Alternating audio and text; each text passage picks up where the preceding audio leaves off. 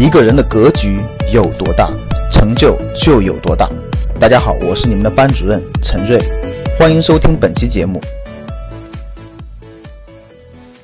如果一定要负债，比如说房贷吧，那有些情况下呢，那没办法，对吧？比如说房贷，那我一定要付房贷的，对吧？或者是或者是那种第一套房呀，或者是一些必须的负债，那我建议大家要有一个总量控制。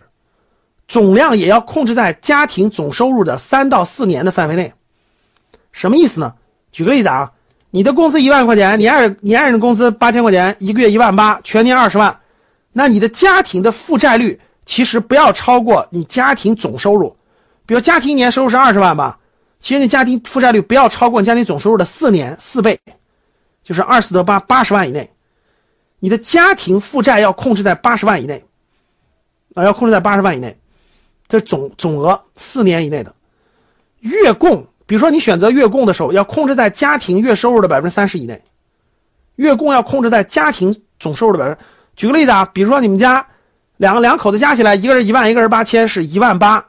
假设一万八，那你的这个月供就要控制在百分之三十以内啊，三六一十八，月供控制在六千块钱以内，月控在一千六千块钱以内啊，你别。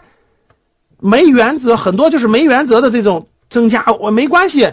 我们家一万八，那个我我月供还个八千吧，还个九千吧，反正我还一万多也花不了。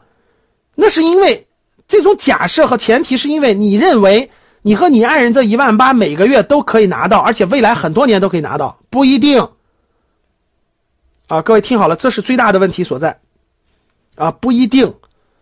就是有可能未来就断掉了，你这一万八是拿不掉的。有一个人就失业了，只能拿一万了，或者有一个人就有一个人失业了，另一个人只能拿半薪了，你们家庭的收入可能就降到五六千块钱了，这是完全有可能的。所以，负负债的范围，我建议大家控制在这个范围内啊。所以，到底该不该还房贷呢？我觉得你们可以结合自己的情况看。我的观点是，把债务控制在合理的总量范围内，肯定是没错的。啊，所以而且是如果你不需要负债，就是我我们家资金链量够，不需要负债，我认为不负债比较好。不负债能抗掉所有的风险，并且多多余的那些钱虽然少，但是你可以放心大胆的做更多的投资。举个例子，比如说你们家你手里现金有一百五十万，你手里现金有一百五十万，你的房贷是一百万，看好了，你手里现金一百五十万。你的房贷是一百万，你就不想还？你能还得了一百万，你就不想还，对吧？你说那我就我这一百五十万可以去投资呀，可以做什么？现在这种情况下，经济形势各方面不明朗情况下，你这一百五十万投资，你不亏掉本金就相当不错了。你做不亏本金的投资，你的收益是绝对超不过百分之五的。我告诉你，你绝对超不过百分之六。我明确跟你说。超过百分之六以上的，你根本就把握不住，你的本金肯定是有风险的。这时候本金有风险，遇到像现在这种金融危机啊、疫情啊、台海啊各种情况，完全有可能让你的本金亏掉，拿不出来。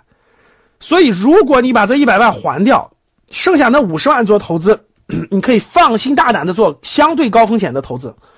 比如说，你这五十万完全可以去投资股票这样的风险高一点的，因为为什么？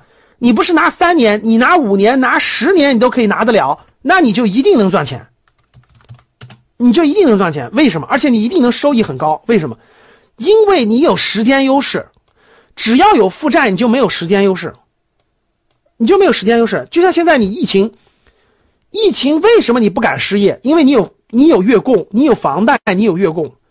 你为什么房租客想想让你减免一个月，你不愿意给他？因为你有压力，你有压力，你想帮他都帮不了。你要还月供啊，你必须还，不能停啊。如果你没有负债的话，你就不用担心，你这五十万的作用将会大大超过一百五十万，因为一百五十万你不敢去放开了做，五十万可是敢放开了做。比如说大跌大跌，你就敢抄底，你就敢做很多事情，所以你这个五十万三年都翻倍了，对吧？啪啪啪，两三年收益非常高，非常好，那你就放心大胆，这是完全不一样的。所以这种差别在哪？差别在心态上。差别在心态上，心态不同，所以会造成。想获得更多投资理财、创业、财经等干货内容的朋友们。请加微信幺二五八幺六三九六八。